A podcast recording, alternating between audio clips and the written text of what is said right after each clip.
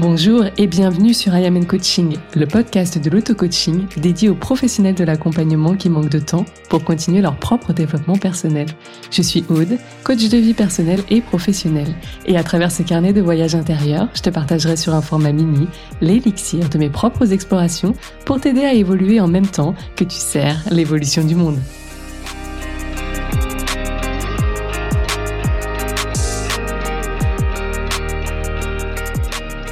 Hello, très heureuse de te retrouver sur ce nouvel épisode de podcast.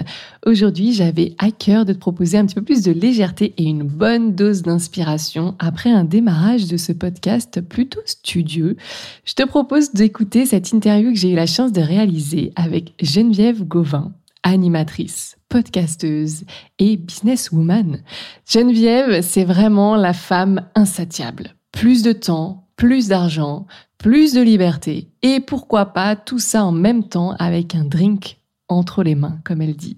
J'adore, tu verras très vite que Geneviève est du Canada, elle est québécoise, mais pas que puisqu'elle voyage pas mal autour du monde et c'est bien là tout l'intérêt de cet épisode. En affaires sur le web, elle est présente depuis 2013. Elle t'expliquera aussi dans cet épisode que finalement ça a commencé même un petit peu plus tôt et que c'est peut-être un sacré dinosaure finalement dans le monde des affaires en ligne. C'est l'organisatrice et l'hôte du bundle de formation annuel Catching qui va bientôt recommencer sur début 2023. Et c'est la voix qui anime le futur podcast Effronté, pareil, sorti début 2023, mais surtout l'ancien podcast Les vraies affaires que tu peux toujours écouter et vraiment que je te recommande d'écouter parce que moi j'aimais beaucoup l'écouter avant qu'il se termine. Aujourd'hui il n'est plus nourri, mais, euh, mais il est toujours bel et bien là et tu as de sacrés épisodes pépites. Après plusieurs années à bâtir son entreprise en tant que formatrice business, Jen, parce que moi j'y vais, hein. je l'appelle Jen. elle gère maintenant une entreprise qui génère dans les 7 chiffres annuellement et elle organise des événements web pour les entrepreneurs tout aussi insatiables qu'elle. Beau programme. Hein. Donc elle voyage partout, elle travaille de partout et tu la retrouveras probablement dans un petit café à Villeray, à Montréal ou quelque part en Thaïlande, au Vietnam ou au Japon. Tu l'as peut-être déjà entendu sur les podcasts francophones Je peux pas, j'ai business, Build Yourself, Altitude, Scotch et domination mondiale, l'accélérateur et bien d'autres. Aujourd'hui, c'est dans I Am and Coaching. Et franchement, j'ai vraiment plaisir à te présenter Geneviève parce que c'est tout un personnage, tu verras. Et c'est vraiment une superbe entrepreneur qui inspire notamment par sa philosophie de l'essentialisme dont on va parler tout au long de cet épisode. Si tu as un sacral non défini en HD ou que de façon générale, tu ne souhaites pas passer ta vie à travailler ou que comme moi, tu n'as pas envie de t'identifier, en tout cas plus envie de t'identifier comme une businesswoman euh, busy busy qui ne fait que bosser, eh bien écoute cet épisode parce que euh, c'est vraiment toute la philosophie de Jen qui souhaite euh, travailler certes, mais surtout profiter de la vie et profiter du temps. Parce que comme elle le dit, moi souvent je dis le plus grand luxe, c'est le temps. Bah, elle, dit la meilleure devise, c'est le temps, c'est ça. Donc, bah, je te propose de te faire une petite tasse de thé, un café ou pourquoi pas un petit cocktail, soyons fous, et d'écouter cet échange. Et puis, euh, je te souhaite une très belle écoute et je te dis à très vite. Hello Jen Comment vas-tu aujourd'hui? Je suis ravie de t'avoir sur le podcast. ben, merci pour l'invitation. Je suis ravie d'être ici, puis euh, ça va très bien. Merci. ouais, tu, du coup, tu es où là? Explique-nous un petit peu. Je suis à Chiang Mai, en Thaïlande. Euh, je suis ici jusqu'au... Écoute, je sais pas à quel moment exactement ça, ça va sortir, mais en ce moment, je suis, on, est 28 novembre et j'y suis ici pendant encore trois semaines, donc jusqu'au 15 et ensuite je quitte vers le Japon. Donc, euh, ça, ça bouge beaucoup cette année. Ouais, génial. J'ai vu que tu avais repris les voyages, effectivement, qui te tenaient hmm. tant à cœur. Absolument. Eh bien, justement, on va en parler parce que nous, on veut, on veut en savoir plus sur toute ta vie. Pour t'en dire un petit peu plus dans, dans ce podcast, en fait, euh, moi, j'aide surtout les pros de l'accompagnement à bah, toutes les personnes qui travaillent sur le dev perso, euh, mais comme outil avec leurs clients. Euh, je les aide finalement à ne pas s'oublier et à continuer leur propre dev perso. Et au-delà des outils et des enseignements par-ci par-là, ce qui est intéressant aussi, c'est de continuer à être inspiré. Et c'est vrai que moi qui t'écoute depuis un petit moment, depuis que j'ai démarré dans, l'entrepreneuriat, je suis toujours inspirée par ta façon de voir le business et ce côté essentialisme, essentialiste surtout. Et, euh, c'est surtout ça que je voulais euh, partager, enfin échanger, sur quoi je voulais échanger avec toi aujourd'hui, pour euh, bah, peut-être que tu puisses euh, inspirer euh, d'autres personnes et nous, nous expliquer un petit peu plus comment tu vois les choses et comment tu trouves cet équilibre dans tous tes projets, que ce soit pro ou perso. Donc, dans un premier temps, est-ce que tu peux te présenter pour que tout le monde puisse te découvrir?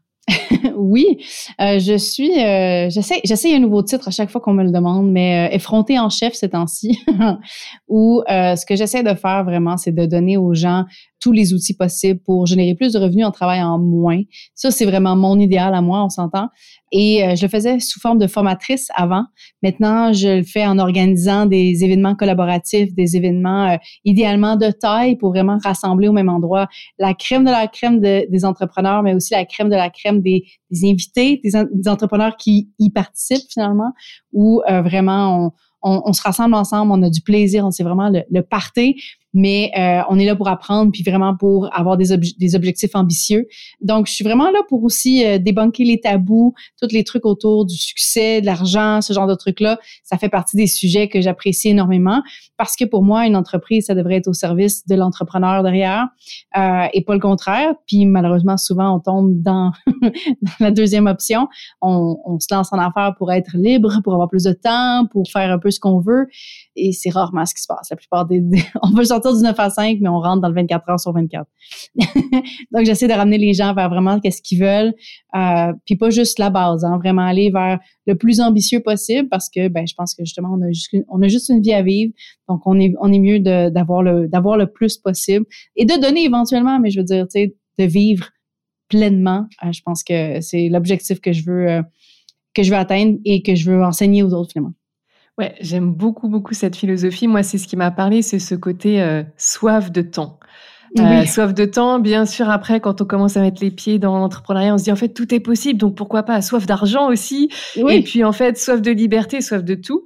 Et euh, ce que j'aime derrière euh, cette philosophie-là, c'est à quel point ça peut aussi du coup nous nous élever dans le sens euh, nous faire monter en compétence sur notre rapport au travail et comment on s'organise. Et c'est tout ce côté aussi minimaliste et en même temps aller plutôt dans le droit au but et dans ce qui nous rapporte en termes de, de des, choses productives et pas voilà je, je m'assois il est 9 heures, je m'arrête il est 19 heures et en même temps qu'est-ce que j'ai vraiment fait qui m'a fait avancer euh, vers mon objectif ou les résultats que je veux pour cette semaine ou pour euh, ce mois-ci ou ce trimestre, bah pas grand-chose. Et quand, comme toi, on a ce souci du temps, que clairement euh, on veut profiter un max aussi de notre vie perso, on, apprend à faire des choses beaucoup plus productives et, et, à mieux choisir nos actions chaque jour. On en reparlera, je pense, mais avant ça, j'aimerais savoir, moi j'ai découvert du coup que tu étais tombée dans l'entrepreneuriat en 2013. Oui, même avant ça, oui. Officiellement en 2013, mais c'était un, travail qui, avait commencé un petit peu plus tôt. Mais officiellement, euh, c'est là où on a on a créé l'incorporation avec mon avec mon, mon mari. Euh, mais avant ça, il y a eu un petit travail qui s'est fait avant ça. Là. C'est, c'est ouf, quasiment dix ans en fait. Enfin, du coup, dix ans, s'il y a un petit peu ouais, avant ça. Ouais, pas mal dix ans. bah, euh, franchement, à l'échelle de, de, de l'entrepreneuriat, du business en ligne, tu sais, ça commence à faire des, des beaux parcours, je trouve. Ça fait dinosaure un petit peu, là. Ouais. je sais pas le dire, mais bon, tu as dit le mot, du coup, je prends. ouais. Non, mais c'est beau, c'est beau. Et moi, je voulais savoir comment tu es tombée là-dedans. Raconte-nous, en fait, un petit peu euh, sur ton background un peu plus scolaire, peut-être, ou, ou pro, quoi. Ben, j'ai, euh, j'ai étudié en communication à l'Université de Sherbrooke. Et puis, un des trucs vraiment cool à l'Université de Sherbrooke, qui est au Québec, pour ceux qui écoutent, c'est qu'il y a des, il y a des stages qui sont intégrés dans le programme et c'est des stages qui sont rémunérés. Donc, c'est pas, on fait pas juste aller être, travailler comme des esclaves dans les entreprises des autres. On est vraiment rémunéré à apprendre sur le terrain. Et puis, euh, j'étais vraiment excitée par, par tous ces différents stages-là parce que ça allait confronter un petit peu ma vision de qu'est-ce que je voulais faire dans la vie. Initialement, euh, je sais pas pourquoi, il y a une espèce de les gens, les gens en communication, ou en tout cas en 2000, entre 2009 et 2012, voulaient tous être DA, donc directrice, directeur artistique. C'était comme l'espèce de summum finalement de la, la, communication où tu as cette espèce de poste-là qui est un petit peu euh, fluide, où euh, tu crées tout le temps. Tu sais, t'es comme pas dans une espèce de boîte, tu crées la boîte, en tout cas, bref. C'est un peu abstrait, oui. c'est un peu abstrait comme, oui, mais c'est ça, il crée des choses, il, il dirige les artistes, bon, appelons-le comme ça. Dans tous les cas, euh, ça faisait partie aussi des choses que je voulais. Je voulais peut-être une agence de publicité. Donc, euh, quand j'ai commencé justement à faire mes stages et à voir comment est-ce que c'était de travailler pour un, quelqu'un d'autre, mais aussi travailler dans les agences, ça m'a extrêmement choqué parce que ben, j'avais jamais, oui, j'avais eu des emplois d'étudiants où je travaillais comme caissière dans une épicerie, tu sais, ce genre de trucs-là, mais vraiment plus dans mon domaine, j'avais jamais fait ça avant. Et puis là, c'était comme, arc, non, j'aime vraiment pas ça, me faire dire quoi faire. J'aime plus être la personne qui, euh, qui dirige ma vie ou qui a plus de contrôle finalement sur ça. À force de faire mes stages, on a eu trois. Pour moi, c'est devenu clair. C'est comme, ah ben là, non, ça fonctionne vraiment pas. Je veux pas faire ça après que, après, euh, après l'université. C'est à ce moment-là que mon chum, mon chum, mon mari, mon copain, et euh, m'a parlé de Mary for Leo pour la première fois. C'était en début de l'année 2012, je crois. Et puis, euh, lui, ça faisait un petit moment qu'il était dans l'entrepreneuriat en ligne, essayait de créer un premier e-book, euh, faire l'affiliation, ce genre de trucs-là. Là, on parle d'un an ou deux. C'était vraiment, c'était vraiment tout nouveau pour lui aussi. Fait que là, il me parle de elle, puis je me dis, ah, bon, ça doit être quelqu'un d'autre, un autre gourou de l'entrepreneuriat en ligne. Je, je connaissais pas grand-chose. Je me voyais pas comme entrepreneur du tout non plus. Mais ces messages sont venus me chercher. Ça, ça vibe, c'était tellement différent de ce que je m'imaginais que c'était l'entrepreneuriat. Donc, à partir de ce moment-là, j'ai vraiment commencé à faire comme, OK, non, je peux tout de suite après mon bac commencer à être entrepreneur, à offrir des services, à, à... que ça m'a un petit peu lancé dans cet univers-là où Mary Forleo, vraiment un message justement de business en ligne. Donc, pas nécessairement de vendre des produits d'information ou des services ou peu importe. On vend en ligne. On a une entreprise qui existe sur le web. Donc, vraiment, ça, ça a commencé à faire son chemin à partir de ce moment-là. Ensuite, ben là, on a un parcours, d'environ 10 ans. Fait qu'évidemment, il y a beaucoup de raccoins, il y a beaucoup de, il y a, beaucoup de, de hauts et de bas. Mais c'est vraiment à partir de ce moment-là que je me suis mis les mains là-dedans, que j'ai commencé à explorer c'était quoi les différentes façons dont moi j'aimais faire de la business, les différents formats, les différents modèles d'affaires. Euh, et j'ai fini par m'arrêter sur tout ce qui était produits d'information, donc les formations en ligne, justement les e-books, les programmes de groupe, ce genre de trucs-là où on enseigne et je vendais, donc la stratégie pour vendre les, produits, euh, c'était surtout avec l'affiliation, email marketing, ce genre de trucs-là. Mais c'est vraiment, c'est à partir de 2014 où on, ben, on commence à rencontrer d'autres personnes qui font à peu près la même chose que nous.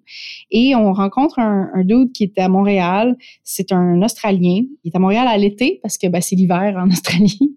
Et puis, euh, il, écrit un courriel à mon chum, puis il dit Ah ouais, on fait à peu près la même affaire dans la vie, je suis à Montréal, est-ce que ça te tente qu'on se rencontre? Networking. OK, why not? C'était comme OK, on on sait pas vraiment à quoi s'attendre. En fait, c'est en 2013. En fait, c'est en 2013, parce que c'est en 2014 que, spoiler, on est allé chez eux. Mais bref, tout ça pour dire qu'on rencontre le doute, puis lui, c'est ça qu'il fait. Il, voyage, euh, il, travaille en ligne, il fait des produits d'information, euh, il voyage, il nous raconte que la plupart du temps, quand c'est pas l'été en Australie, il voyage le reste de l'année, puis euh, il nous parle de Bangkok, puis il nous parle de Chiang Mai, puis il nous parle de plein d'autres villes, puis on est comme oh, c'est tellement loin, on dirait que c'est bizarre. Les seules choses qu'on connaît de Bangkok puis de la Thaïlande, c'est le film le film Hangover ou Lendemain de veille, puis euh, je sais je pense que vous l'appelez pas comme ça, mais en tout cas bref, Hangover. Euh, puis on est comme oh mon dieu, c'est bizarre la Thaïlande puis tout. Mais il nous parle de ça, puis il nous dit ben tu sais, vous voulez voyager, vous c'est ça que vous me dites. on est là, ah oui, oui, on veut voyager. Puis euh, il dit, OK, mais on a à peu près le même modèle d'affaires, vous faites à peu près les mêmes choses que moi, mais pourquoi vous voyagez pas? Puis euh, il y a comme eu un silence qui a suivi. On était comme, ben, je, je sais pas. Puis on se regarde. puis bon, je sais pas. Pourquoi est-ce qu'on, pourquoi est-ce qu'on voyage pas, non? Euh, parce que, c'est un peu ça que tout le monde veut faire. Ah, voyager, puis avoir, être libre, puis non. Puis c'est comme, Là, un peu, là, on vient d'acheter un condo à Montréal, ça a coûté cher, là, on va se marier, là, il y a plein d'affaires, les grosses dépenses, Mais ça nous a permis de vraiment remettre en question qu'est-ce qu'on voulait faire avec, avec l'argent, avec la business, qu'est-ce, qu'est-ce que la business allait faire pour nous. Puis à partir de ce moment-là, vraiment, on a, on a parti ce parcours-là de toujours se demander comment est-ce que l'entreprise peut nous servir. On a commencé à voyager beaucoup plus pendant plusieurs années en tant que, ben, en tant que couple. Finalement, on n'avait pas d'enfants. Puis en, en 2018, ah, j'ai eu mon fils. Puis on a recommencé à voyager seulement euh, ben en 2019. on a recommencé moins, moins longtemps, euh, mais l'hiver, surtout pour éviter la neige au Québec. Euh, donc on a, on a, changé un petit peu les rythmes, mais on c'était toujours en se demandant qu'est-ce qu'on a besoin maintenant, comment est-ce que l'entreprise peut nous servir maintenant avec nos besoins actuels, de respecter ces saisons-là aussi. Donc, fait que ça ressemble un peu à ça, le, parcours de comment est-ce que je suis tombée dans l'entrepreneuriat et surtout, surtout dans l'essentialisme. Parce que l'essentialisme, pour ceux qui connaissent pas vraiment le mot, à la base, il y, a, différentes visions de, du mot essentialisme parce que ça peut aussi être une, un concept qui est utilisé en philosophie, en biologie, en, en psychologie aussi, mais c'est pas de ça que je parle. Je parle vraiment du concept comme abordé comme euh, par euh, Greg McCown qui a écrit le livre Essentialism, qui est vraiment plus une espèce de respect systémique de de, de l'essentiel, de qu'est-ce qui a le plus d'impact finalement pour atteindre nos objectifs. C'est dans le moins mais mieux. C'est dans le apprendre à se connaître, à s'observer, puis de regarder again, c'est quoi notre essentiel, tu sais. Puis, fait qu'il y a plein, il y a souvent plein de questions qu'on me pose par rapport à comment est-ce qu'on fait ci, comment est-ce qu'on fait ça, comment on fait pour travailler moins, comment on fait pour. Ça recommence tout le temps par les mêmes, par la même réponse. C'est, ben, il faut s'observer, il faut savoir qu'est-ce que nous on veut comme personne et que tant qu'on fait pas ce travail-là, on n'a pas les réponses qui vont nous servir à bâtir l'entreprise qui va nous servir. um, fait que, fait que tout part de là, que c'est un travail qui est difficile parce que souvent on veut pas entendre les réponses, mais, euh, mais voilà, c'est comme ça que je suis tombée là-dedans. C'est passionnant. Et, et, du coup, euh, par rapport à ça, toi, tu as pris combien de temps finalement? Est-ce que tu arrives à, évaluer un petit peu ce, cette période d'observation de, toi, de connaissance, pour finalement commencer à voir un rythme se dessiner ou un nombre d'heures de travail peut-être, ou des choses avec lesquelles tu, tu commençais à être au clair en disant, ouais, moi c'est ça que je veux, et en même temps, je vois que c'est possible, tu vois? Je dirais que je te parlais de saison tantôt, puis euh, s'il y a une des choses que j'ai appris à respecter de moi-même, c'est ces saisons-là. C'est que peu importe comment ça je me définis ou qu'est-ce que je veux maintenant, c'est pas nécessairement qu'est-ce que je veux dans six mois, dans un an, dans deux mois, puis c'est correct. Mais je pense que la, question à se poser, c'est tout le temps de quoi j'ai besoin maintenant, puis de respecter qu'est-ce qui vient, tu sais. Fait qu'avant, ça a pris du temps, euh, je te dirais, ça, j'ai commencé vraiment à plus être strict avec mon essentialisme, avec vraiment de respecter mes limites, mon temps, parce que le temps, pour moi, c'est la devise qui a le plus d'importance. Pour moi, malgré le fait que je parle énormément d'argent, je crois quand même que la, devise la plus importante, qui a le plus de valeur, c'est toujours le temps, parce que l'argent me sert à avoir plus de temps. Mais pour avoir du temps, j'ai besoin aussi d'avoir d'argent, parce que je peux pas juste sais, pas travailler de la journée puis espérer que je vais avoir ma vie de rêve. J'ai besoin de cette balance-là. Bref, dans tous les cas, euh, ça a pris quand même plusieurs années jusqu'à, je te dirais, 2016 avant que je commence à être plus, comme tu disais, strict par rapport à, à, ça, mais c'est parce qu'il y a eu un gros travail de c'est qui Geneviève, qu'est-ce qu'elle veut, c'est quoi ses passions. C'est un gros, c'est un gros problème pour moi de savoir c'était quoi ma passion. Parce qu'on dirait que je voyais les gens parler de ah, tu sais, quand tu te lèves le matin, puis t'es excité d'aller travailler. Puis honnêtement, je suis quelqu'un qui se lève le matin, j'ai pas mon café, puis ça me prend vraiment longtemps avant de me réveiller. Fait que je suis pas quelqu'un qui est excité le matin, là. je suis pas ce genre de personne-là. Um, fait que j'étais comme, y a quelque chose de, de, de, pas correct avec moi? De quoi j'ai besoin pour être excité le matin par rapport avec, à ce que je fais, tu sais? Um, donc, pendant longtemps, je cherchais ma valeur énormément. Puis, il y, y a un déclic. Je sais pas, ça s'est passé en 2016. Je, je sais si, je sais c'est quand le moment. C'est le moment où j'ai eu mon premier tatou, honnêtement. Mais je sais pas que c'était quoi le déclic qui m'est arrivé à dire je vais prendre cet engagement-là envers moi-même, qui est un engagement pour toute la vie. Mais c'est comme, on dirait que c'était le premier, la première décision de je vais tellement respecter ce que je veux que c'est comme, OK, la première décision en a amené une plus grosse, puis une plus grosse, puis une plus grosse, puis à un certain point où c'est comme, ça devient très facile pour moi de mettre des limites. Euh, mais ça prend, ça prend du temps avant de se, de commencer déjà à se laisser mettre des limites parce que souvent, qu'est-ce que les autres vont penser? C'est souvent ce qui arrête aussi à la base. Donc maintenant, c'est plus rapide, mais aussi, c'est ça, je juge pas non plus qu'est-ce qui vient comme information. Tu sais, je suis pas quelqu'un qui est très spirituel, là, ça vient pas d'en haut, là, ça vient vraiment de l'intérieur, où je vais, euh, on dirait que je vais comme avoir un sentiment quelconque, puis il y a un certain moment où il y a les mots qui se forment dans ma tête, puis à partir de ce moment-là, c'est comme, OK, les mots ont été dits, peut-être je les aime pas, peut-être qu'ils sont épeurants, peut-être que n'importe quoi, mais c'est probablement ce dont j'ai besoin. Euh, fait que je vais écouter cette espèce d'intuition-là, puis je vais aller de l'avant. Fait que ça, c'est un travail, je te dirais, dans les deux dernières années où j'ai vraiment plus comme commencé, parce que j'avais de la misère aussi avec le concept d'intuition. J'étais comme, ça vient de où? Comment est-ce que ça fonctionne? Comment est-ce qu'on sait que c'est la vraie chose qu'on doit faire ou est-ce que c'est de la peur? J'avais vraiment la misère à mettre la ligne ou la limite quelque part. Puis euh, ben, ma définition, c'est comme bâti là-dessus, là, sur l'espèce de quand les mots se forment, c'est ça. C'est ça qu'il faut que je fasse. Donc, ça vient de plus en plus facilement maintenant. Du coup, si je résume, en fait, concrètement, tu te demandes régulièrement, je pense, euh, tu vas me dire si c'est le cas, de quoi ai-je besoin? Oui. Et à partir de là, tu ajustes au fil des saisons, des périodes, etc. Puis, tu sais, ça peut être long comme saison, là. Tu sais, une année, ça mm-hmm. peut être une saison, là. Tu sais, je veux dire, c'est pas, on parle pas de saison de la nature, là. On parle vraiment de plus comme où est-ce que je suis rendue. J'avais une coach, 2015, euh, qui me parlait du, euh, du spiral staircase. Donc, tu sais, un escalier en colimaçon qui monte. Puis, euh, elle expliquait ce concept-là parce que souvent, on a l'impression qu'on avance, mais qu'on revient au même point. On dirait qu'on n'a vraiment pas fait, on n'a pas avancé, mais que l'objectif, c'est de pas regarder l'escalier de haut où on voit qu'on tourne en rond, mais de le garder de côté ou même si on a l'impression qu'on est au même point, qu'on a avancé d'un, on a avancé d'un étage, tu sais. Puis, ce qui est important avec ça, c'est que de voir que comme de respecter quand est-ce qu'on a des cycles qui sont rapides ou est-ce qu'on a des cycles qui sont très lents? C'est un très grand escalier que ça prend vraiment du temps à monter chaque marche. Mais tu sais, c'est ça les cycles dans la vie. On revient souvent au même point, mais on a appris des nouvelles choses sur nous-mêmes. Fait que c'est à nous autres de, de, de, les, de les mettre en place, finalement, de les écouter puis de, de respecter ces choses-là. Donc, j'ai des mes cycles. Des fois, j'ai des fois j'ai des il y a des étages qui sont vraiment longs à monter. Des fois, sont très très très courts. J'ai peu il y a peu de marche. Um, mais c'est correct, ça fait un escalier bizarre, mais ça fait, mais je continue de monter pareil, tu sais. Fait que, mais oui, ça part, tout part de, un escalier vivant, 100%. tout part vraiment de, de, de, se poser la question, mais c'est surtout, c'est quand il y a un inconfort. Tant que je suis dans le flow, ça va bien, tous les projets, ouais, ouais, ça, j'ai encore envie de le faire, puis tout. Mais il y a un certain moment où il y, a un inconfort, puis récemment, c'était au niveau du branding, où euh, je, je, parlais, je parlais avec quelqu'un d'autre j'aime beaucoup les plantes, je suis quelqu'un qui est vraiment obsédé par les plantes bien obsédée. Mettons à 80% obsédée. J'en ai comme 40 cakes à la maison, puis pendant un an, c'est les locataires qui s'en occupent, puis je suis comme, j'espère qu'ils vont être encore en vie quand je vais revenir. Mais bref, dans tous les cas, je suis un peu comme une plante où, à un certain point, il faut la mettre dans un plus grand pot parce qu'elle est trop enracinée. Mais je suis ce genre de personne-là aussi. Les, mes racines sont trop têtes. Si c'est pas vraiment c'est pas vraiment confortable en fait. Tu sais, l'espèce de zone de confort, c'est juste, c'est vraiment pas confortable. Je suis, j'ai besoin de cette espèce de cet, cet espace-là pour prendre l'expansion. Fait que c'est un peu ça. C'est une espèce de moment où c'est comme, j'ai plus de place là.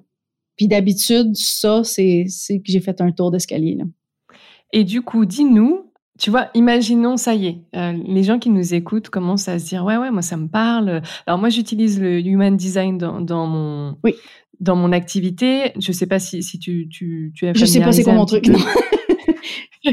du coup, c'est pas c'est pas grave. De toute façon, c'était pas le sujet du, du de l'épisode du jour, mais au moins voilà, tu, tu sais l'outil et on va dire selon les types, il y a des personnes qui ont plus ou moins accès constamment à leur énergie et il y a des personnes ça, ça les intéresse vraiment de savoir en fait euh, comment euh, comment ne pas travailler tout le temps quoi. Comment ne pas travailler du matin au soir. Donc c'est vrai c'est pour ça que cet épisode va, va, beaucoup parler. Et si ces personnes là qui nous écoutent se disent ah ouais ouais ça me parle j'ai envie de me demander plus régulièrement de quoi ai-je besoin et puis mmh. fonctionner plus par période etc et ajuster bah, par quoi on commence une fois qu'on a compris nos besoins? Qu'est-ce qu'on, tu vois, quelle est la première décision, la première action à mettre en place que toi peut-être tu as pu expérimenter dans justement quand tu as, commencé sérieusement à te tourner vers ça? Ben, c'est sûr que après ça c'est de déterminer c'est quoi pas beaucoup travailler. Parce que c'est une réponse qui est très euh, qui est très personnelle. Tu sais, je veux dire, moi, mon idéal se situe à peu près temps partiel, donc 15 heures, 20 heures, mais avoir un gros lancement, ben je vais faire du temps plein. Puis je suis très à l'aise avec ça. C'est parce que je sais que c'est temporaire, je sais qu'après je vais avoir un gros creux. Fait que c'est un petit peu comme ben je, gère un petit peu le budget de temps à l'année, mettons, quelque chose comme ça. Tu as une enveloppe temps pour l'année et après tu distribues ton budget temps toute l'année quoi. ah oui oui, ben oui, ben absolument. Puis tu sais je veux dire euh, le, temps, euh, le temps, ça se budgète comme l'argent. Hein. Puis la plupart des gens ne prennent pas le temps de budgéter leur temps comme il faut. Ils dépensent, ils, laissent les autres le dépenser. Fait que, fait que j'aime beaucoup voir, j'aime beaucoup mêler ces deux concepts-là d'argent puis de temps ensemble parce que parce que c'est très très visuel de faire comme ben regarde, si t'en reste pas à la fin de la journée parce que tu l'as donné à tout le monde, ben t'es pauvre de temps. T'as pas fait de profit. oui, c'est clair. Vu comme ça, ça remet les choses en place. Oui, hein. Fait que fait que bref, de commencer par déterminer, tu sais, OK, on veut, on, la première chose, on a observé, on veut plus de temps. Cool. Ça ressemble à quoi plus de temps? OK, concrètement, ça ressemble à, mettons qu'on le même exemple, 15-20 heures semaine. OK, cool. Comment est-ce que je peux faire pour arriver là? Puis, a un, un livre que j'aime beaucoup qui s'appelle Profit First, que je parle souvent. Puis bon, c'est un livre qui parle d'argent, mais il parle, en fond, de, de, la répartition de l'argent. Fait qu'on, toujours pour surfer sur le même concept du budget et du temps, la répartition de l'argent quand il rentre dans l'entreprise pour être capable de payer du profit, pour être capable de payer les dépenses, pour être capable de payer les impôts, ce genre de trucs-là. Puis, il y a des pourcentages qui sont sains selon une espèce de moyenne des entreprises qui ont le plus de succès, mettons le top 500 des entreprises. donc, en, moyenne, comment est-ce que les entreprises devraient mettre de côté certains budgets? Mais l'affaire, c'est que quand la plupart des gens qui vont utiliser son, système, euh, Mike Mike Alowitz, le problème, c'est que ben ils sont super loin des pourcentages sains d'entrepreneuriat. Donc, puis pour faire la comparaison finalement avec ben je travaille 40 heures semaine, j'aimerais ça travailler 15 20 heures semaine. Comment est-ce que je fais pour me rendre là? Est-ce que je change de modèle d'affaires du jour au lendemain? Non. tu commences à mettre des limites une par une.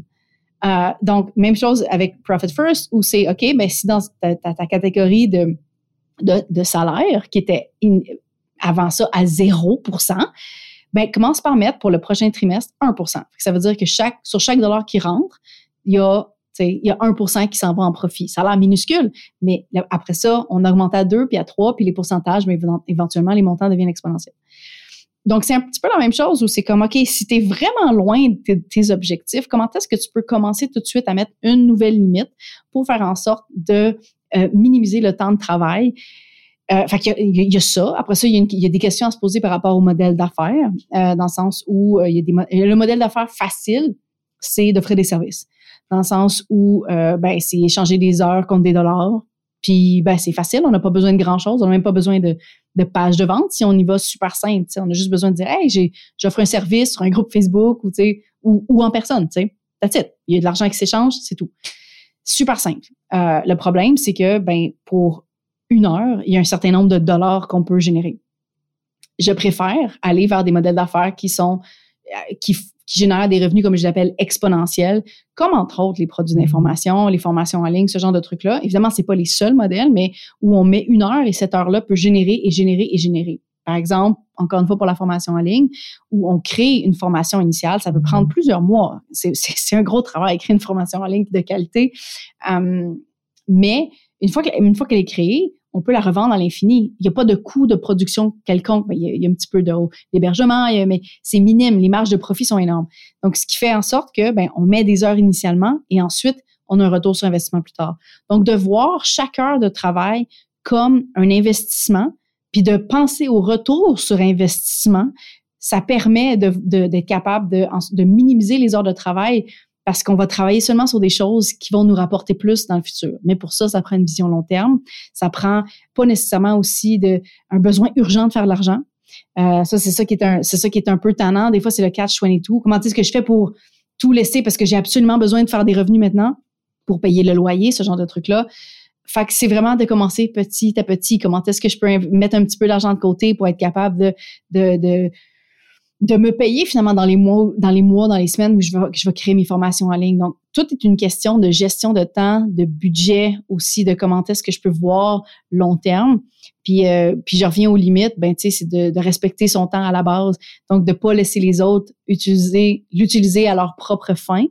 Euh, ça veut dire, entre autres, de c'est aussi niaiseux que d'utiliser un calendrier comme Calendly avec Calendly, ben, c'est pas moi qui prends les décisions. C'est pas moi qui dis non aux gens, ça rentre pas dans mon calendrier. C'est Calendly.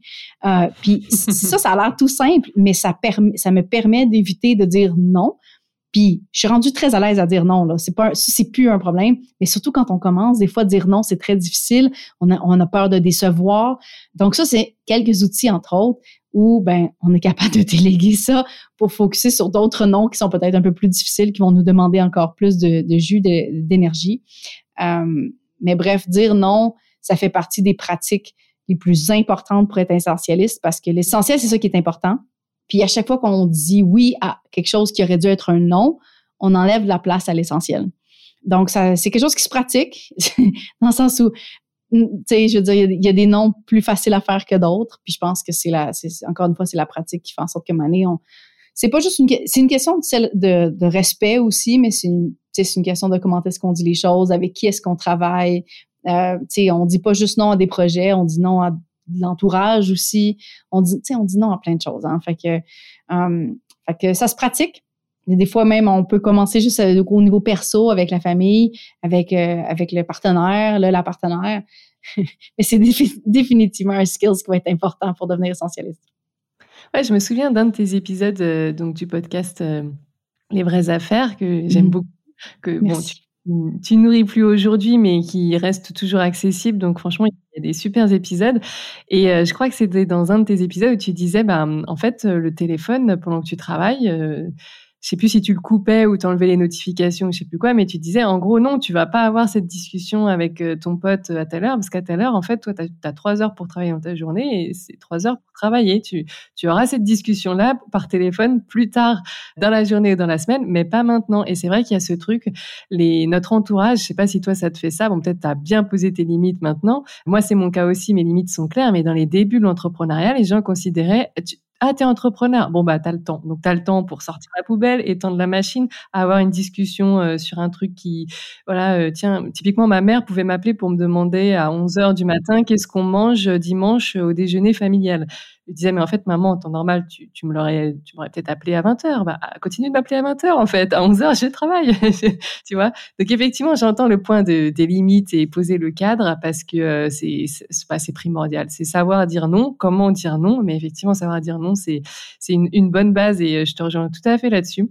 Ce que j'entends aussi entre les lignes, c'est un gros travail de mindset quelque part Qu'est-ce qui ont été, allez, si tu devais nous dire euh, deux, trois croyances que tu as débunkées et qui t'ont permis de, tu vois, d'avancer euh, par rapport à ça et par rapport à ta philosophie, ce seraient lesquelles? Ben, déjà, la première chose qui me vient en tête, c'est toute l'histoire de la passion que je parlais tantôt, où euh, ça m'a, ça m'a arrêté tellement, tellement, tellement longtemps de, de prendre action, en fait, parce que je cherchais cette espèce de bon, c'est clairement une histoire de, perfection et de perfectionnisme, en fait, où, j'essayais d'avoir l'espèce de le sujet parfait, tu sais. Puis ça m'arrêtait, ça m'arrêtait complètement d'essayer quoi que ce soit, au final. Tu sais, je restais un petit peu dans cette, dans cette zone de confort-là. Donc, d'arrêter de, chercher la passion, puis de juste faire des trucs que j'aime, sans me mettre la pression de se dire, est-ce que c'est est-ce que c'est l'affaire? Est-ce que c'est. Puis c'est un petit peu la même chose avec n'importe quoi que je fais en, en, ce moment, où, tu sais, si ça me tente de faire quelque chose, je vais le faire. Puis peut-être que je vais découvrir que j'aime pas ça, mais c'est de l'information. C'est de l'information importante où maintenant, ben, je sais que j'aime pas ça, donc je l'en ferai plus. fait, que, fait que déjà, il y a ça. Écoute, ensuite, toute l'histoire du non, honnêtement, moi, ça a été euh, énormément de. Ça a été très difficile de, de, de commencer à mettre ces limites-là aussi, personnellement. Fait que il y a eu beaucoup de projets que j'ai eu, j'ai eu un horaire très peu essentialiste au final parce que euh, on essayait tout en même temps. L'essentialisme, c'est de focuser aussi, c'est moins mais mieux. J'avais un horaire extrêmement, euh, un projet par-ci, un autre projet, un podcast ici, parce que je suis rendue à mon troisième podcast. Fait que un podcast là, un projet avec lui, un projet avec l'autre, ça faisait des horaires qui qui semblaient être, je, sais pas comment dire ça, c'était vraiment loin de ce que je voulais, mais quand on coche des tâches, finalement, on a, on a l'impression qu'on avance, mais c'est une situation où vraiment c'était du gros sur place. il, ça avance pas dans la bonne direction parce que je sais pas c'est quoi la direction. Fait il y avait beaucoup de ça. Sinon, écoute, euh, dans les trucs que j'ai fait mal avant, gérer les finances. um, non, ça aussi, ça, c'était un énorme apprentissage aussi, mais je pense que, écoute, c'est pas tout le monde qui, euh, qui veut les mêmes choses. je l'ai dit au début, euh, moi, je parle de avoir plus de temps, je pense qu'il y a beaucoup de personnes qui vont vraiment résonner avec ce message-là. Mais je suis, aussi quelqu'un qui voyage énormément, puis il y a plein de personnes qui veulent pas voyager. Puis c'est correct. Je, je les comprends pas tant, mais c'est correct. ce qu'on veut faire dans la vie, c'est correct.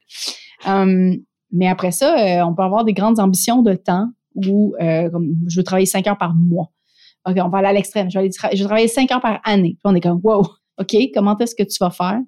Ben le temps, comme je le disais aussi, ça nécessite de faire des revenus. Donc, avoir cette espèce de relation saine avec l'argent pour être capable de financer vraiment qu'est-ce qu'on veut, ça, ça se travaille. J'ai pas eu une relation, j'ai pas toujours eu une relation saine avec l'argent, euh, mais euh, au final, au final, en en, ayant, en, en ayant très peu et en voyant à quel point mon propre lifestyle allait souffrir si j'en avais plus euh, ou j'en avais pas assez, je dis OK, ben il faut qu'on va régler la situation. Et une espèce de, changer cette espèce de mindset-là que l'argent est un problème, que Mais l'argent est un outil.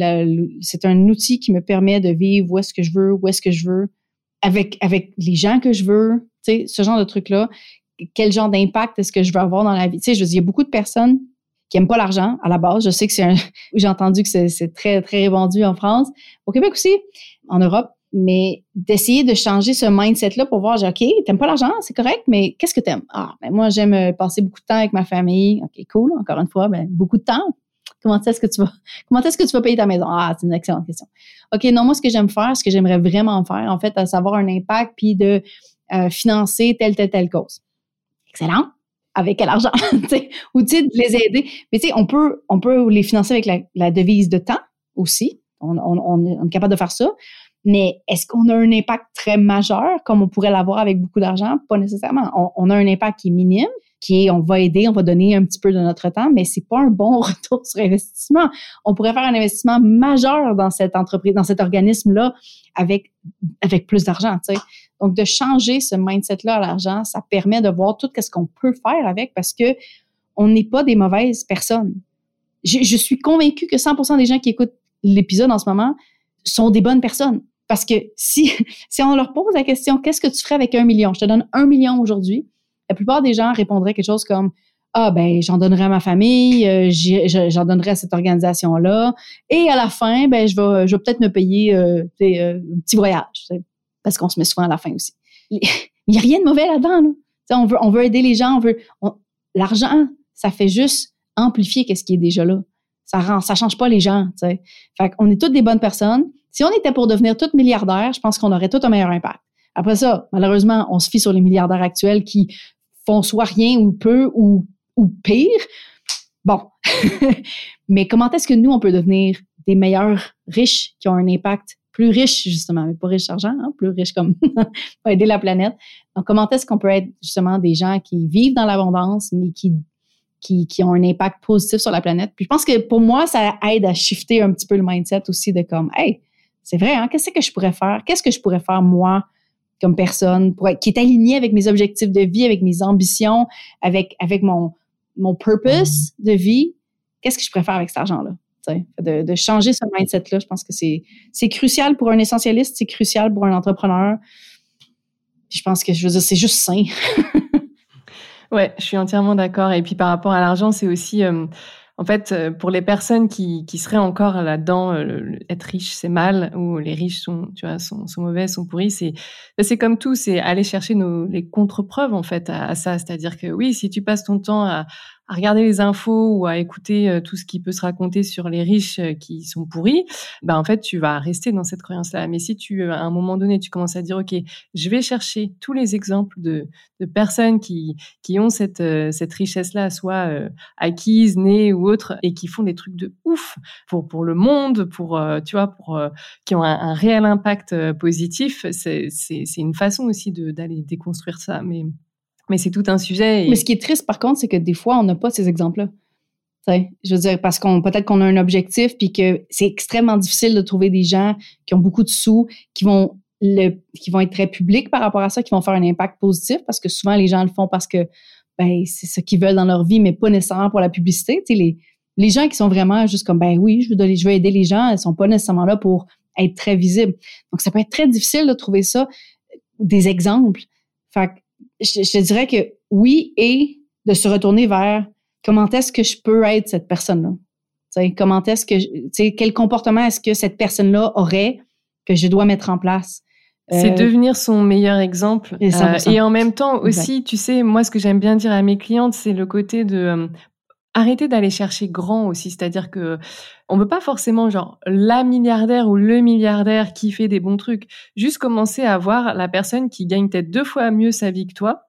C'est peut-être, euh, tu vois, 4000 euh, euros par mois, mais c'est elle est toujours plus riche que toi. Donc pour toi, c'est toujours ta riche en fait, ou ton riche, parce qu'on est toujours le riche de quelqu'un. Et en fait, de voir, bah tu vois, elle gagne peut-être 4000 ou 10 000, mais regarde aussi comment euh, peut-être euh, autour de toi, on a peut-être une personne. Pour certains, euh, voilà, ce sera peut-être plus compliqué à chercher que d'autres. Mais regarde comment en fait elle vit et est-ce qu'il y a tant de choses mauvaises dans son quotidien ou est-ce qu'il y a plein de belles choses en fait et comment elle l'utilise. Et c'est vrai que souvent on essaie de se rattacher à des grandes figures et on trouve pas. Et effectivement, hein, comme tu dis, c'est vrai qu'il y a aussi ce truc de pour vivre heureux, vivons cachés, surtout si on a de l'argent. Donc en fait, ça, ça, peut être plus compliqué. Mais comme, tu dis, être ce, cet exemple qu'on veut voir, et puis commencer aussi à s'autoriser à, à voir peut-être euh, un petit peu moins grand dans un premier temps, et puis après ça va appeler d'autres. Euh, petit à petit, on change notre regard et on voit, tu sais, c'est comme ce truc de la voiture bleue. Si je te dis de me compter les voitures bleues dans la rue, tu reviens, tu me dis ouais, j'ai 10 voitures bleues en une heure. Bah, je te dis bah non, en fait, combien de voitures rouges sur l'heure? Bah tu t'auras pas, tu sais, tu te souviendras pas puisque tu auras focalisé sur les bleus. Donc si tu commences petit à petit à, à, changer ton regard et à se dire, bah en fait, si je commence à regarder tous les les plus riches que moi autour de moi, ce qu'ils font de bien, bah petit à petit aussi, je muscle ma capacité à voir de plus en plus de riches autour de moi et des, et des riches sous toutes les formes. Comme tu dis, toi, en temps, en argent, et aussi, tu sais, ce, ces, ces, personnes aussi qui, qui donnent énormément juste de, de présence, d'écoute, d'amour. Enfin, tout ça, c'est beaucoup de richesse. Donc, effectivement. Euh, c'est ce que j'allais dire. C'est comme être riche de relations aussi. C'est aussi une autre forme de richesse. Mais, mais ça, les bonnes relations aussi qui nous élèvent, qui nous poussent, ça nécessite de dire non énormément. Ouais. Fait oh de, de, de, faire un petit peu de ménage. Puis des fois, ça peut avoir l'air, ça peut avoir l'air euh, savage puis cold-hearted de, de dire non à des personnes mais on n'est pas responsable du parcours des autres puis comment est-ce qu'ils avancent. Donc, de vraiment aller focuser sur un réseau, un cercle de personnes qui vont nous amener, qui vont nous amener plus et à qui on va donner beaucoup. Euh, je pense que c'est ça aussi, être riche, être riche de relations. Ouais, ouais, ouais, je suis entièrement d'accord avec toi. Surtout que l'entrepreneuriat, mine de rien, bah, le rapport aux relations est, est différent. Bah, concrètement, selon comment tu fonctionnes, comment tu travailles, tu peux être très seul, comme tu peux vouloir être très entouré et du coup peut-être trop entouré avec des relations qui changent très souvent, peut-être des relations superficielles, d'autres très profondes. Donc ça peut vachement venir te faire travailler sur tes relations entrepreneuriales. Moi, c'est ce que j'aime. De toute façon, j'aime dire que c'est vraiment le, le meilleur terrain de jeu pour le dev perso, euh, c'est d'être entrepreneur. Je suis très d'accord. Je suis honnêtement très d'accord. Ça, ça te challenge à différents niveaux que tu savais pas que c'était possible. c'est ça, c'est ça. Et du coup, toi, euh, bah, Fais-nous un peu rêver là maintenant dans ta vie au quotidien, euh, rêver ou pas rêver d'ailleurs, ça se trouve euh, en fait tu vas pas du tout nous faire rêver.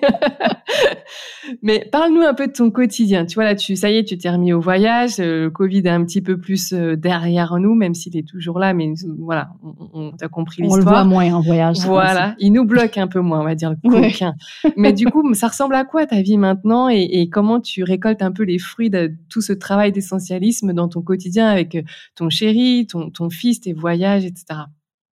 Actuellement, mon, ma semaine ressemble à du euh, lundi, mardi et mercredi. Là, on a une babysitter qui vient pour nous aider parce que mon fils a 4 ans et demi et il vit, évidemment, il vit avec nous. Donc, il faut quelqu'un qui s'en occupe, que ce soit moi ou mon mari. Mais évidemment, on apprécie quand c'est quelqu'un d'autre parce que ça nous permet d'être des parents, des, un couple des individus, des personnes.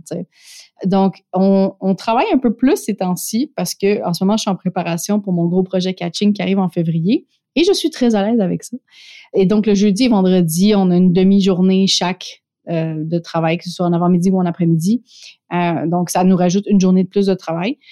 Et la fin de semaine, ben on fait comme tout le monde, hein, on prend ça relax. Euh, mais ce qui est un peu différent, c'est qu'on est en Thaïlande, donc ça nous permet de faire des activités vraiment cool. Où il y a quelques semaines, on est allé euh, dans un, parc qui est en fait euh, qui, sauve des éléphants d'endroits comme les, cirques ou les, les zoos, genre comme ça, où ils sont maltraités. Mais c'est vraiment une expérience qui était vraiment extrêmement cool, où justement, premièrement, c'est extrêmement... je, je, sais pas, je sais pas comment le dire, mais c'est très humbling. En anglais, je pense que c'est vraiment le mieux, ou, ou même grounding. Je, je sais pas comment trouver le mot français qui va être le plus approprié, mais de se trouver à côté de cet énorme animal-là, on dirait que c'est calmant aussi. Il y a c'est, c'est, vraiment plus grand que nature. C'est, c'est fou. Mais c'est une expérience qui est très unique que, qu'on, qu'on peut se permettre aussi justement parce qu'on est ici. Évidemment, chaque soir, Euh, chaque soir, on s'en va manger soit dans un nouveau restaurant ou parce qu'ici, la nourriture, les, repas sont à une et un dollar, deux dollars, quelque chose comme ça par personne. Donc, on, mange au restaurant assez souvent. Évidemment, on essaie de choisir quelque chose qui est pas trop, qui, qui, était le plus santé possible parce qu'évidemment, ça serait rapidement un problème. Mais dans tous les cas, ça, ça, ça nous permet d'avoir plus de temps euh, parce qu'aller au restaurant, ça veut dire pas de vaisselle.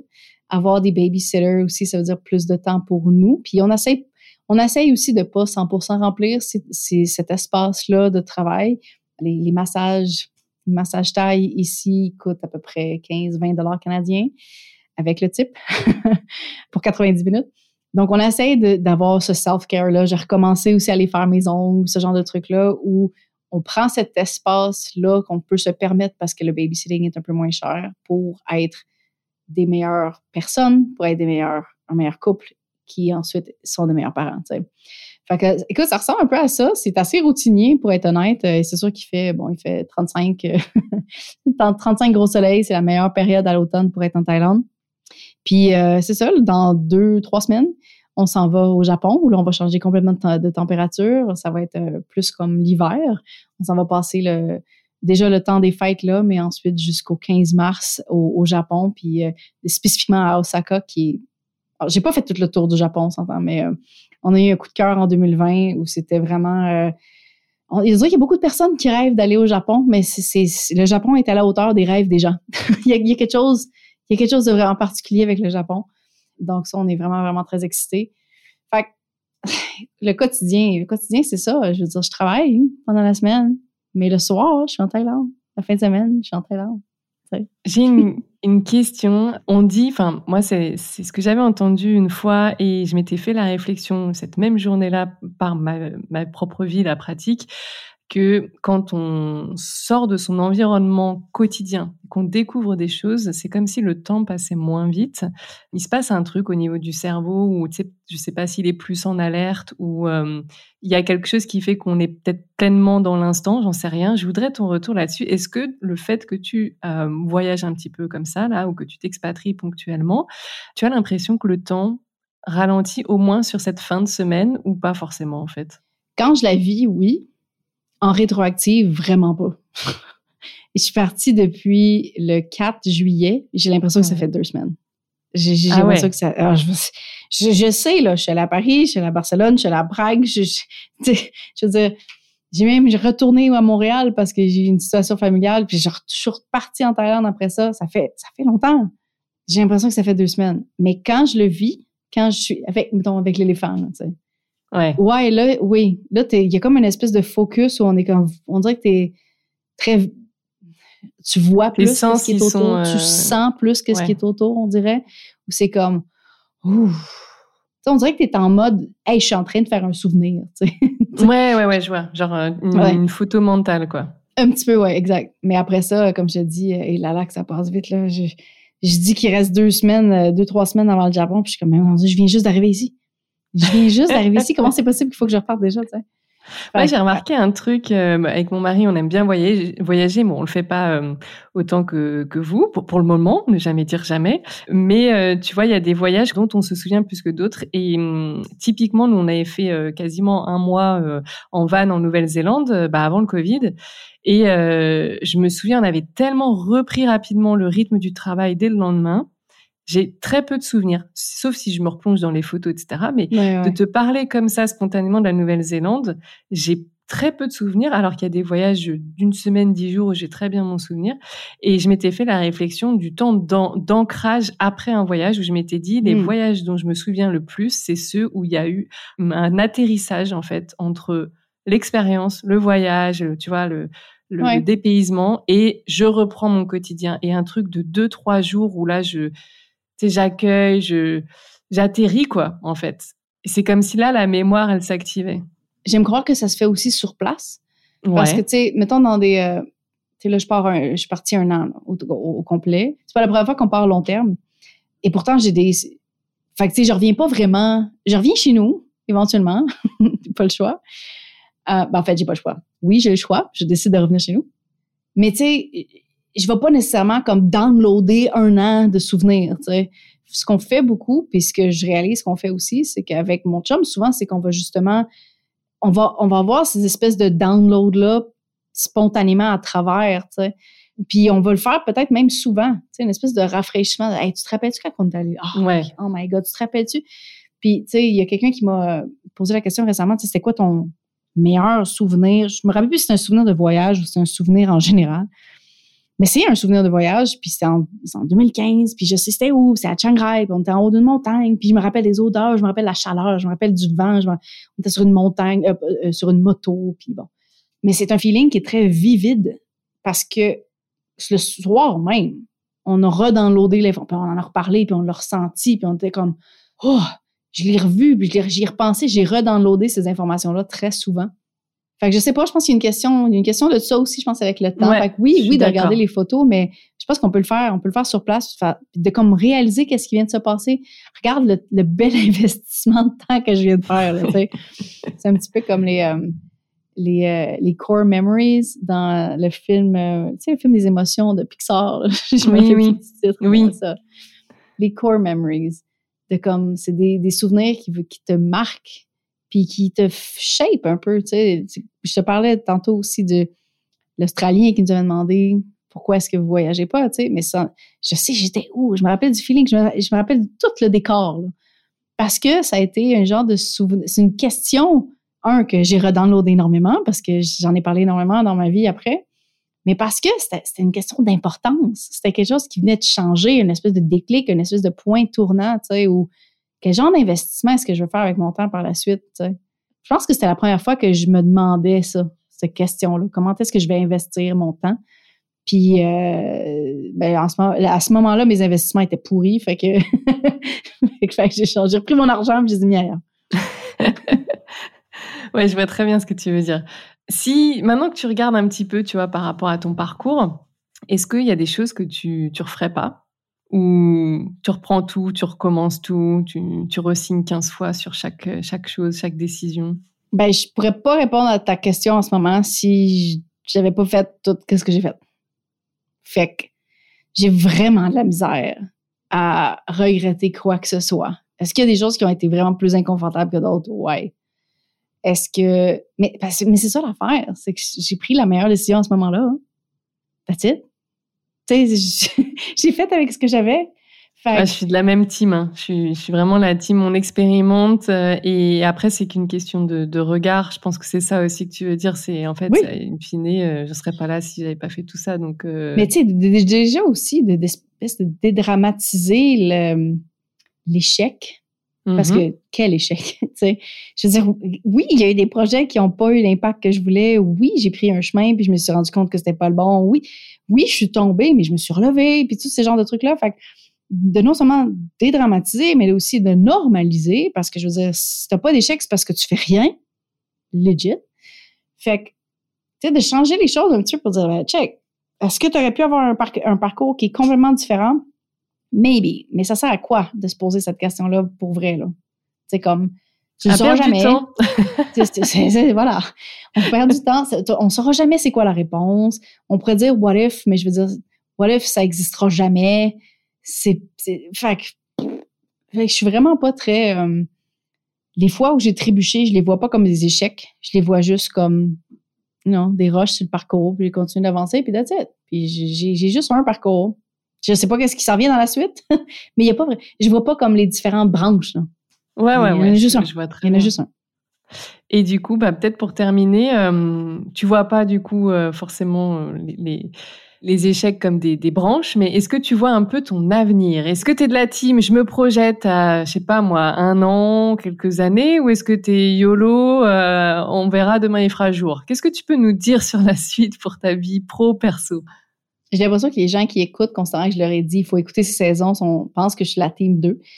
Euh, mais non, en fait. J'aime beaucoup avoir un plan, mais qui se limite à à peu près un an. Ouais. Plus loin que ça, je trouve ça difficile de. Je trouve que c'est restrictif. Parce que c'est trop précis. Tu sais, on peut avoir des. On peut avoir des ben, en tout cas, dans mon cas, là, on peut, je, peux, je peux avoir des espèces. Ah oui, ça, ça serait nice. Mais j'ai pas nécessairement comme un, un, espèce de plan step by step, puis à quelle année ça va arriver. Puis je suis comme non, parce que peut-être qu'il y a un moment donné où je vais prendre un petit, un petit détour sur le parcours qui va me faire réaliser quelque chose, puis je vais prendre une nouvelle saison, puis ça va être complètement différent de ce que je voulais initialement. Puis je veux pas m'attacher à des choses que je veux maintenant parce que Geneviève de 2025, peut-être c'est vraiment pas ça qu'elle veut. Puis je peux pas rester attachée à l'autre version avant. Donc, je suis un peu des deux, dans le sens où je suis comme, ben, je veux me laisser cette flexibilité-là, mais en même temps, je suis quelqu'un qui est extrêmement organisé dans mon travail, où, tu sais, j'ai besoin de savoir à peu près un an d'avance où les gros projets sont, parce que je me prends d'avance, parce que je respecte mon temps, mais je respecte aussi le temps de mes collaborateurs. Et ça fait partie de ce que je fais au quotidien. Aussi, je travaille avec plein de personnes. Il faut que j'anticipe leurs besoins de temps aussi. Je pense que c'est une question de respect aussi. Là. Fait que, fait que j'ai cette organisation-là. J'aime ça quand les choses sont organisées, quand il y a des tâches, quand il y a des trucs comme ça. Mais en même temps, quand je, ferme un projet, des fois, j'ai besoin de me réorienter, puis ça me dérange pas de dire, tu sais, j'allais commencer quelque chose, puis je vais faire comme, ah, on va mettre la hache là-dedans, puis it, parce que c'est tout, parce que l'intuition, parce que les mots ont été dits, puis c'est ça. Fait que c'est ça. Fait que c'est un peu des deux. Non, je peux pas voir énormément loin dans le futur. Je pense que je suis un peu myope là-dessus, mais, mais, euh, mais outre ça. Euh, Sur l'année, l'année que tu projettes, y a de quoi tu pourrais nous, nous parler? Euh? Ben, en le 10 janvier, donc, mon, podcast, mon nouveau podcast Effronté qui sort. donc, ça, c'est la nouveauté que ça fait déjà plusieurs mois sur la, sur la, la nouveauté sur laquelle je travaille depuis plusieurs mois. L'ordre de mes mots, c'est perdu.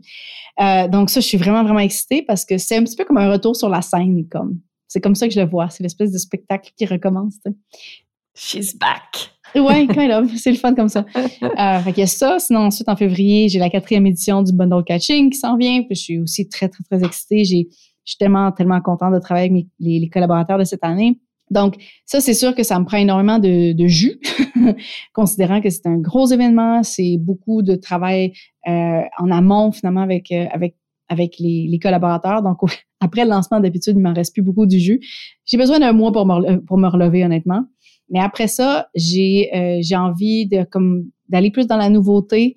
Donc, j'hésite encore à voir si c'est dans du présentiel ou si c'est dans un nouveau format de sommet qui est un petit peu différent finalement de ce que l'expérience, le bundle catching peut offrir. C'est plus au niveau des formations. On, on achète des formations finies mm-hmm. versus un sommet où c'est plus comme des stratégies un petit peu quick, mais que on a d'autres objectifs aussi. Là, c'est de découvrir la nouveauté, qu'est-ce qui se fait, de découvrir des nouvelles façons de faire, de nouveaux angles sur certains, sur certains problèmes. Fait que c'est pas tout à fait les mêmes, ça sert pas tout à fait les mêmes choses. Fait que j'essaie de voir encore une fois comment est-ce que je peux aider les entrepreneurs qui sont extrêmement ambitieux, qui sont effrontés à la limite par leur ambition. Puis, c'est pourquoi j'ai nommé le podcast ainsi. De leur donner vraiment tout ce qu'ils ont besoin pour atteindre ces objectifs-là. Et ce, dans un univers qui est vraiment sans jugement et qui les célèbre eux, au lieu du, contraire de tu veux trop, tu es quelqu'un qui est trop.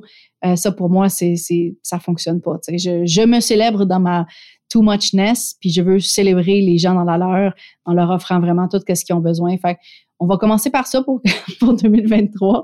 Euh, puis c'est ça. Soit, soit qu'il y a l'événement en présentiel qui serait vraiment cool, mais sinon, il y en a d'autres qui vont être dans le parcours. Euh, sinon, un des objectifs, c'est vraiment de faire un petit peu plus de, de, présentiel pour moi. Donc, pas nécessairement quelque chose que j'organise, mais moi, d'être en présentiel dans des événements, ça va nourrir cette espèce de besoin-là de, un, voyage, mais aussi, deux, de m'entourer de personnes qui, qui ont les mêmes ambitions, puis les mêmes, les, les, mêmes visions. Puis ça, je te dirais que c'est un des points négatifs du voyage, c'est qu'on on voit moins de personnes. Fait que j'ai comme un peu ce besoin-là là, pour euh, l'année prochaine de connecter. Niveau voyage, euh, tu nous as parlé du, Japon. Il y aurait d'autres pays qui prendraient la suite ou tu retournes au Canada? Je reviens au Canada le 27 juin. Avant, donc après le Japon. après le Japon, c'est certain. On, aimerait bien Budapest, où est-ce qu'on est déjà allé, mais on ne sait pas encore. On sait qu'on a un, on sait qu'on a un billet qui revient de Tokyo vers Zurich le 15 mars, mais je vais pas rester à Zurich parce que j'ai dans mon compte de banque, il y a des dollars canadiens qui vont souffrir. fait que ça, ça fonctionne pas. Ça va te changer euh, de ta vie actuelle euh, et ton, ton dîner à un, dollar. hey là là. Non, je vais pas rester là. Euh, mais bref, on s'est dit que Zurich est un, un, bon point pour ensuite aller un petit peu partout en Europe. On sait pas trop. On, on, répète pas mal en Hongrie, mais je pense qu'on va, on va finir par prendre une décision. Mais je sais que mon, euh, mon chum a eu une invitation pour être dans une conférence à Londres mi-juin. Donc, c'est sûr qu'on va être en Europe. On sait juste pas trop où. Puis je veux pas passer non plus trois mois à Londres pour les mêmes raisons. Fait qu'on on va peut-être un petit peu euh, voyager comme ça là, autour là. Ok, super. Bon, pas mal de perspectives en vue, du coup. Où est-ce que euh, les, les, auditrices euh, de, de, ce podcast I Am Coaching pourraient te retrouver par la suite? Du coup, tu nous as parlé de ton nouveau podcast, mais en attendant sa sortie, où est-ce que je les redirige?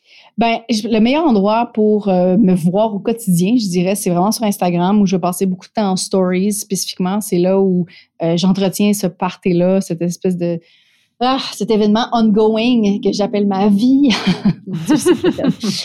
euh, mais non, mais dans tous les cas, c'est vraiment, c'est vraiment là où je vais me tenir beaucoup. Donc, bas en bas, Geneviève Gauvin.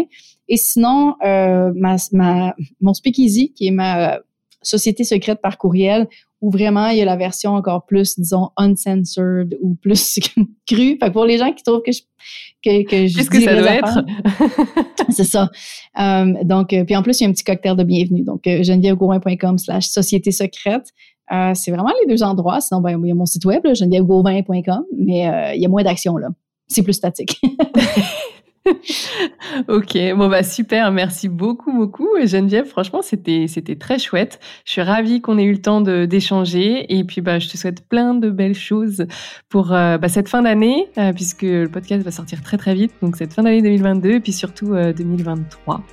Euh, à très bientôt. Merci, bye bye. bye. Merci d'avoir écouté cet épisode jusqu'à la fin. Si toi aussi tu veux participer à ce mouvement de paix doux et progressif que je souhaite créer en continuant de se changer soi et non les autres, eh bien n'hésite pas à partager cet épisode ou ce podcast tout autour de toi, t'y abonner et pourquoi pas laisser un avis sur Apple Podcast ou Spotify. En tout cas, on se retrouve très vite sur le podcast I Am and Coaching.